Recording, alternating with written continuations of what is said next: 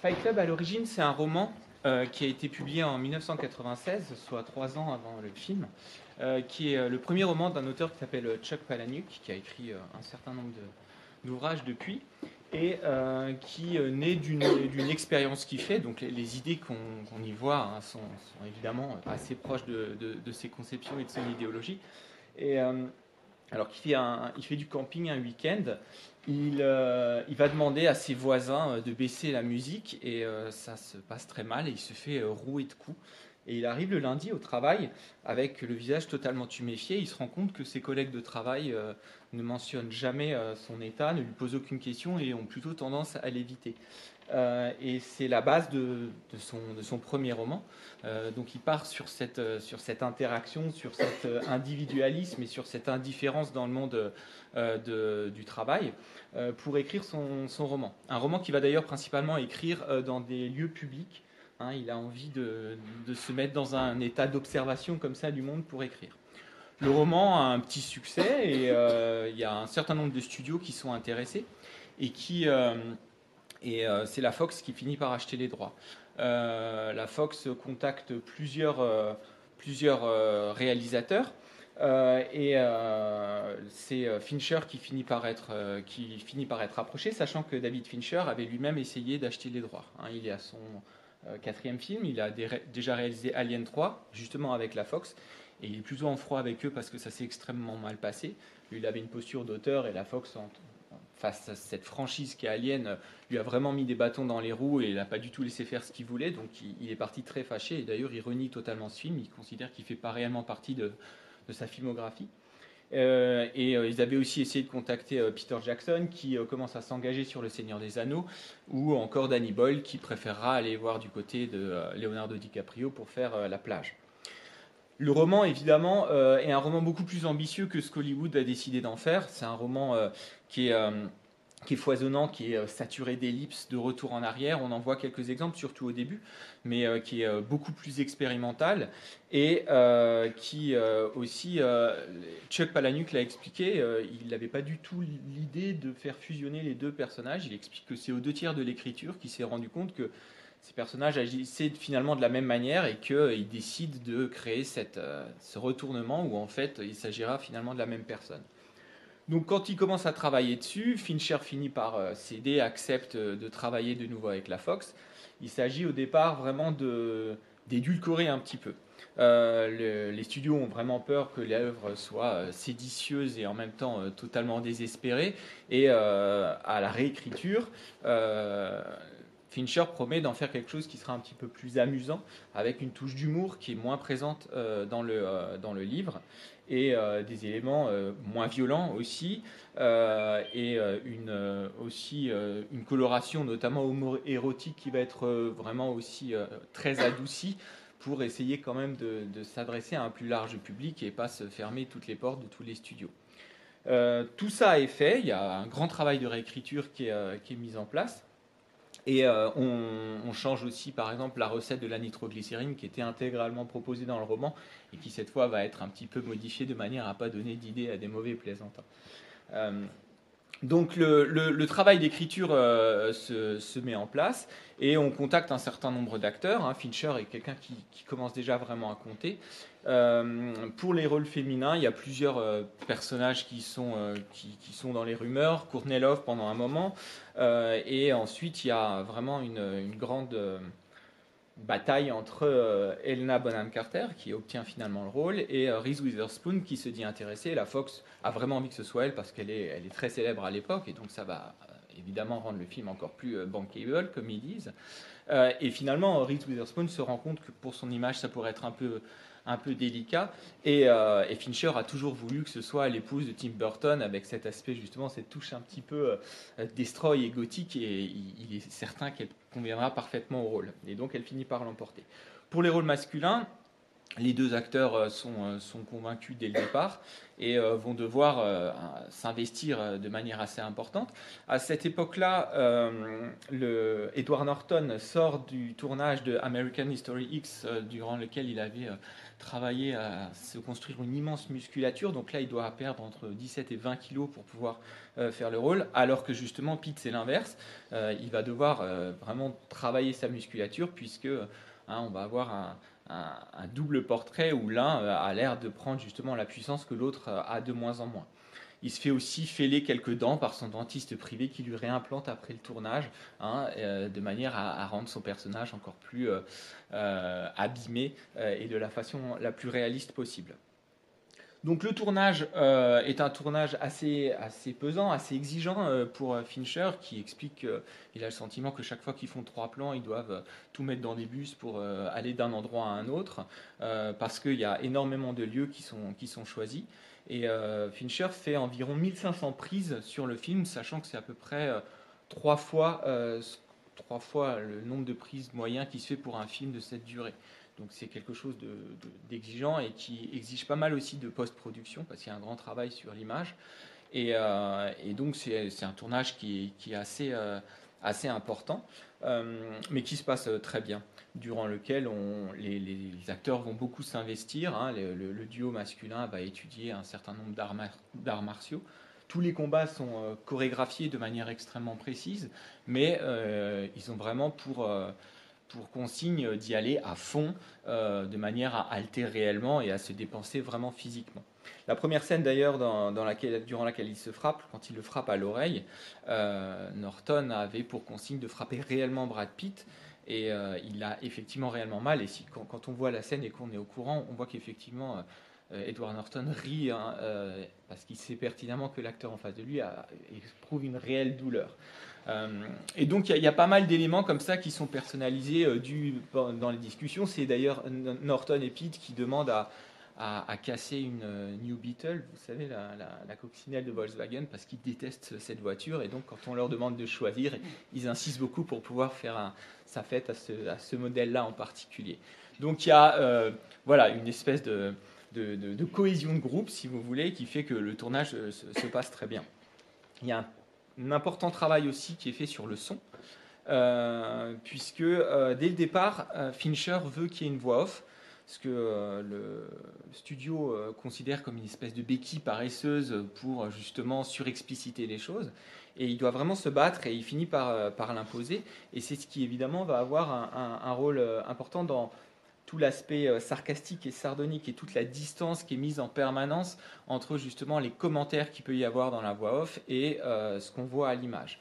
Et euh, cinq micros différents ont été nécessaires pour avoir ce timbre de voix spécifique où Fincher cherche vraiment une voix qui ne soit pas une voix off euh, euh, comme on, l'a d'habitude dans, le cinéma, mais une voix off plutôt qui nous donne le sentiment d'avoir un timbre qui parle directement, comme si on était vraiment avec cette personne dans notre propre tête. Et c'est vrai qu'elle a un timbre assez particulier. Gros travail aussi des ingénieurs du son pour recréer les coups il hein, faut les entendre parler, c'est assez amusant. Euh, ils expliquent qu'ils emmènent des quartiers de viande dans des sous-sols pour avoir vraiment euh, l'acoustique des lieux euh, et qu'ils recherchent pendant longtemps comment donner le sentiment d'un coup avec des os qui se cassent derrière. La recette, c'est de prendre une carcasse de poulet et de la fourrer de noix. Donc les bruits qu'on entend, c'est vraiment... Et évidemment, ils ont fait un tas d'expériences avant d'avoir ces bruits qui effectivement sont ultra réalistes. Donc euh, le, film euh, est fini par être bouclé et euh, Norton, Pitt et Fincher ont des idées pour, pour une promotion, comme c'est un film qui parle voilà, de la société de consommation. Ils veulent faire une campagne qui soit très atypique, anti-commerciale volontairement. Il existe certains spots hein, qu'on peut voir sur certaines éditions des bonus de DVD où on les voit justement faire des espèces de, de campagnes contre le film pour expliquer qu'il est, qu'il est séditieux, etc. Et la Fox balaye tout ça d'un revers de main en disant non, non, non, on va, faire une, une campagne beaucoup plus convenue et ils mettent 20 millions de dollars dans la balance pour tout centré sur Brad Pitt et ils font des spots commerciaux qui sont notamment diffusés durant les matchs de catch, etc. Ce qui consterne totalement Fincher, euh, qui euh, voit une forme de, voilà, d'incompréhension totale par rapport au film qu'il essaye de, construire. Et euh, c'est selon lui et d'autres analystes qui contribuent à un grand malentendu autour du film au moment de sa sortie, qui n'est pas un échec total, mais qui n'est pas du tout non plus le succès qu'il aurait pu être. Hein, le film est un demi-succès. Euh, et euh, il n'est pas exactement euh, compris. Il devient très rapidement culte, et notamment lors de son édition en, vidéo, en DVD, etc. Mais au moment où il sort, les gens ne savent pas du tout comment prendre le film, et il n'est pas forcément vu par le bon public non plus. Il y a aussi un très grand nombre de polémiques hein, sur évidemment la, violence qu'il y a dans le film, le message Hein, certains, et c'est assez intéressant parce qu'on va d'un bout à l'autre euh, du spectre. Hein, certains le, qualifient de voilà d'altermondialiste euh, punk, d'autres de fasciste. Et donc on se retrouve face à une espèce de fourre-tout qui, euh, qui, qui, fait qu'on peut avoir des tas de choses à dire contre. Et, et le film finalement parle à tous, tous les détracteurs d'une certaine manière. Donc ça c'est aussi quelque chose d'assez intéressant et qui suscite de nombreux débats à l'époque. Le premier, euh, le premier point qu'on peut dire concernant la manière dont le film est construit, c'est que c'est un film qui, euh, déjà, visuellement, est extrêmement travaillé. Et euh, ça correspond bien au, travail de David Fincher. David Fincher a réalisé trois films jusqu'alors. Hein. il s'agit donc de Alien 3. Il a aussi réalisé Seven, qui là, pour le coup, a aussi été un film extrêmement important, qui a mis en place une esthétique très forte, hein, avec son, son, chef opérateur, Darius Kanji, à l'époque. Euh, et, qui, euh, et, qui, clairement a montré la patte d'un auteur et d'un cinéaste assez virtuose. Il y a eu ensuite The Game, qui est là aussi un film avec une sorte de twist, qui est assez, euh, qui avec une star, Michael Douglas, etc., et qui, fonctionne plutôt bien, et qui fait de, de, de Fincher un réalisateur qui sait bien s'entourer, qui a souvent des scénarios qui sont extrêmement habiles, et qui donc est l'étoile montante d'Hollywood. Une chose à préciser, c'est que Fincher, comme Ridley Scott 20 euh, ans plus tôt quasiment, euh, provient de la pub et du clip. Donc c'est quelqu'un qui euh, connaît bien cette société de consommation et, et qui sait manier justement le format court, qui sait retravailler son image. Et c'est quelque chose qu'on voit évidemment à de très nombreuses reprises dans le film. Rien que la séquence d'ouverture, hein, qui est une séquence entièrement en image de synthèse, où on sort comme ça hein, d'un corps euh, au niveau cellulaire jusqu'à arriver à ce très gros plan sur le canon, euh, ça fait partie de ces choses qu'on retrouve très souvent chez Fincher, avec cette caméra qui est capable d'aller absolument partout, hein, et qui donne une omniscience assez jubilatoire au spectateur. Dans la première séquence, on est au niveau euh, microscopique, et puis ensuite on a la capacité d'aller d'un immeuble à l'autre à grande vitesse avec une caméra qui file partout. Ensuite, on va voir une caméra qui justement sort en très gros plan d'une poubelle, ce genre de choses. Donc tous ces parcours-là, on va les trouver hein, très souvent. On les, verra aussi dans Panic Room. Il y a un plan célèbre où on voit un, plan séquence avec une caméra qui va remonter dans tout l'appartement, qui passe à travers une serrure, à travers une cafetière. Donc il y a un jeu à cette époque avec justement les, mélanges de prise de vue réelle et d'images de synthèse qui commence un petit peu à se démocratiser et qui permet ce genre de mouvement qu'on n'a jamais vu auparavant. Donc c'est un cinéma qui est assez poseur, c'est un cinéma qui est plastique, qui est virtuose, qui est ostentatoire, qui aime beaucoup justement euh, en mettre plein la vue. Euh, et, c'est un des éléments justement qui a été, euh, qui a été notamment critiqué, et particulièrement évidemment par la critique française, hein, qui euh, fait partie de ces snobs qui dit que eux on va pas leur faire et que euh, justement cette pause là elle cache euh, soit un cache misère parce qu'il y aurait rien à raconter derrière, soit c'est trop c'est trop formel pour être intéressant au niveau du propos. Et, et, c'est intéressant parce que c'est aussi un, cinéma qui, qui est dans son temps et qui justement joue avec les, des avancées technologiques euh, et, qui aujourd'hui sont devenus euh, monnaie courante, évidemment. Donc un cinéma dans lequel il va retravailler l'image, hein. il y a un travail de post-production très important, beaucoup de scènes qui sont euh, de nuit ou alors dans des intérieurs avec un éclairage au néon, une approche à la fois réaliste et en même temps cauchemardesque, très, des images qui sont désaturées et un travail sur des couleurs qui est évidemment qui, qui, jaunit un petit peu l'ensemble et qui le rend décati de manière euh, volontaire. Donc tous ces éléments-là hein, euh, montrent évidemment un travail formel Et, Fincher pousse assez loin le bouchon pour créer une œuvre qui soit une œuvre qui marque, si vous voulez, la rating. L'expression film coup de poing, hein, elle est aussi évidemment valable dans, cette approche-là. Le deuxième point important, c'est évidemment ce, propos sur la société de consommation qui est déjà quelque chose d'un petit peu ironique dans la mesure où justement on est face à un produit d'un grand studio avec des stars reconnues et par quelqu'un qui justement vient du milieu de la publicité et du clip et qui donc euh, a gagné sa vie et sa notoriété grâce à ce système-là. Mais ce qui est intéressant, c'est que euh, Fight Club est le premier film euh, qui parle ouvertement de cette société de la consommation et, et qui la condamne. Jusqu'à présent, ça avait été fait toujours de manière un petit peu métaphorique, si vous voulez. Là, on aborde frontalement ce sujet et euh, on joue évidemment avec un code. Hein. on montre un certain nombre de marques. Vous avez Starbucks qui, apparaît euh, très souvent, hein, qui est une espèce de running gag, si vous voulez, de, référence permanente. Un certain nombre de marques aussi. Et euh, au départ, Fincher voulait que lorsqu'ils font exploser la boule qui va dans un café de franchise, que ce soit un Starbucks, mais la marque a quand même refusé d'être associée à, cette scène-là. Et donc, il a, il a dû inventer une nouvelle enseigne. Euh, et, c'est un élément évidemment qui, euh, lui l'intéresse beaucoup et qui, euh, et qui, pour le coup, évidemment, est suivi d'un certain nombre de penseurs avec un discours très intéressant de, Tyler sur justement le fait qu'à force de posséder des objets, c'est eux qui finissent par nous posséder. Une, une pensée qui aujourd'hui est beaucoup plus connu et qui à l'époque a quelque chose d'assez novateur. On peut d'ailleurs faire un, rapprochement assez intéressant entre ce discours et le discours qui ouvre quelques années plus tôt euh, le film de Danny Boyle justement, Trainspotting, où euh, vous savez ce Choose Life, où on a cette espèce de mantra où on montre que la société nous met sur des rails et qu'on est obligé de suivre un certain programme. Si ce n'est que justement là on était dans euh, une, une espèce de, de des choses qu'on doit faire. Alors que là, on passe vraiment à l'idée de la consommation et des différents éléments qui sont un programme. Et cette société de consommation a elle-même une forme de violence qui va aliéner les individus. Et qui donc euh, permet de conduire à ce deuxième thème important qui est celui de la violence.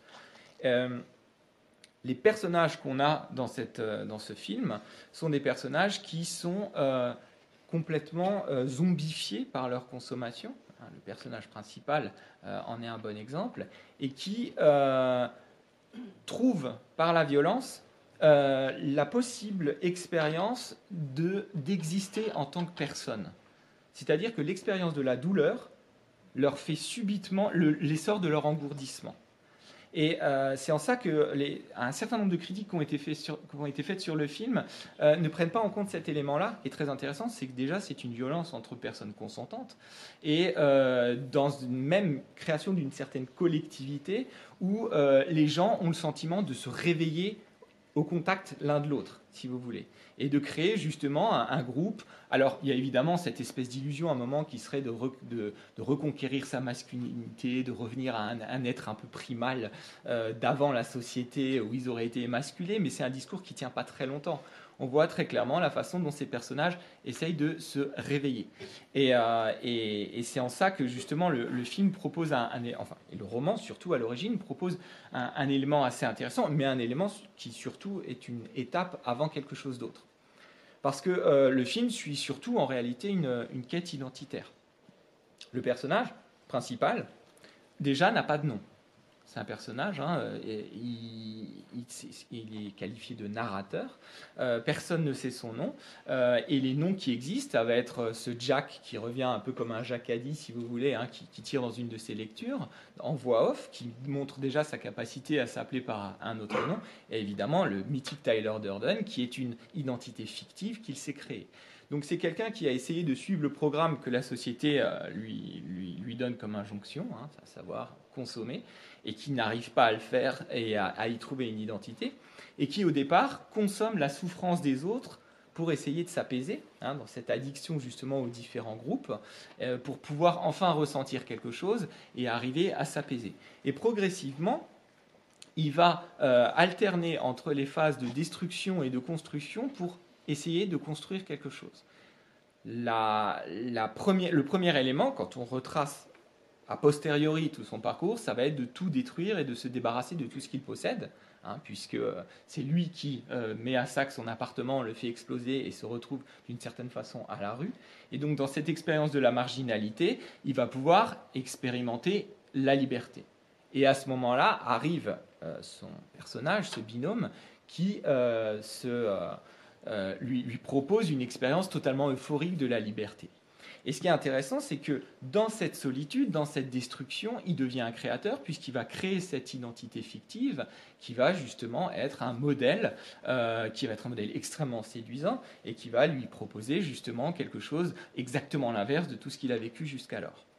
Le problème étant que l'évolution de cette création d'une forme de, surhomme, si vous voulez, hein, euh, euh, est, évidemment quelque chose qui va conduire à une nouvelle étape de destruction, puisque tout ce qui est construit, et on passe du Fight Club au projet euh, Chaos, c'est construit dans une, une, optique nihiliste, où il s'agit évidemment de créer une forme d'anarchie, de détruire, et la création, elle se passe par la destruction d'à peu près tous les symboles de la société.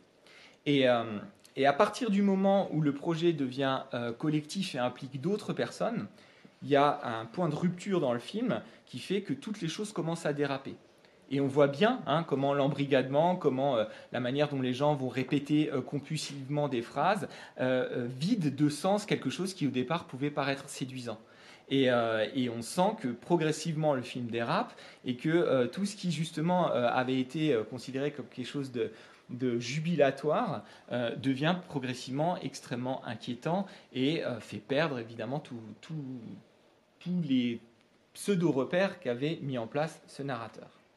Et donc on arrive à une phase de rupture euh, violente qui est d'ailleurs indiquée au moment où on voit hein, la, la pellicule qui bouge et qui montre évidemment que le personnage va devoir se euh, remettre en contact avec lui-même pour essayer de comprendre euh, comment finalement passer à autre chose. Et donc, se débarrasser de tout le monde, c'est, une fois encore, on est dans quelque chose de totalement paradoxal. Quand il y a trop de monde qui est impliqué, il va devoir comprendre qu'il est une seule personne avec son alter ego qui n'a rien d'alter, justement, pour pouvoir euh, retrouver une unicité. Et c'est là que justement euh, le, film euh, devient intéressant dans, le propos qu'il défend. À la fin du film, euh, Fincher a décidé de, proposer une fin qui est légèrement différente de celle du roman. Dans le roman, on a toute, l'idée de, ce suicide, etc. Sauf qu'il il se réveille ensuite dans un hôpital psychiatrique et euh, il a une petite phase de convalescence durant laquelle euh, euh, il, s'apaise en, étant débarrassé de Tyler, qui finalement réapparaît, et tous les gens dans, l'hôpital psychiatrique faisant de nouveau partie d'un projet, et on sent que ces démons le reprennent et qu'il n'est pas débarrassé de lui. Dans, dans le scénario, Fincher a voulu justement prendre ses distances par rapport à cette cette espèce d'apologie euh, de Tyler que fait Chuck Palahniuk dans le film, dans le livre, pardon. Il a, il, a voulu euh, remettre en place quelque chose qui puisse nous permettre de prendre nos distances avec lui. Et ça explique notamment euh, justement le, recours à la, à la voix off. La voix off, c'est aussi une façon de montrer que quand bien même certaines actions se passent, on a toujours quand même ce narrateur qui est aussi capable de commenter. Et qui est capable, vous l'avez vu aussi, hein, de mettre en place des séquences avec des transgressions narratives où il s'adresse directement au spectateur, où il fait des flashbacks, où il rembobine le récit, il va en avant, en arrière, et c'est bien lui qui tient son récit de manière rétrospective et qui est donc capable de recréer, si vous voulez, quelque chose de cohérent, comme s'il le faisait, si vous voulez, chez un, thérapeute, où il s'agirait de remettre les choses à plat, si vous voulez. Et, euh, et, c'est là que justement il y a une, ébauche euh, de, progression qui peut se mettre en place.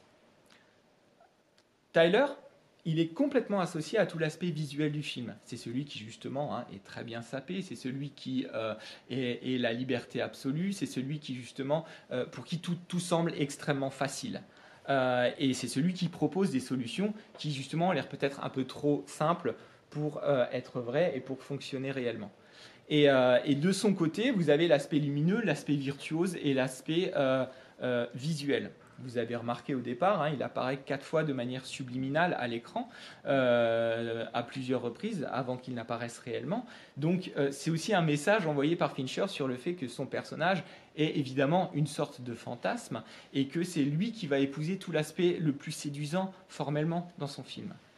Euh, il n'empêche que la disparition de Tyler met le personnage seul face à lui-même et que euh, tout ce qui a été proposé par le film eh bien, euh, doit être considéré comme une étape, si vous voulez, euh, un, passage. C'est vraiment quelque chose qui est un moment durant lequel le narrateur va s'initier à quelque chose de nouveau.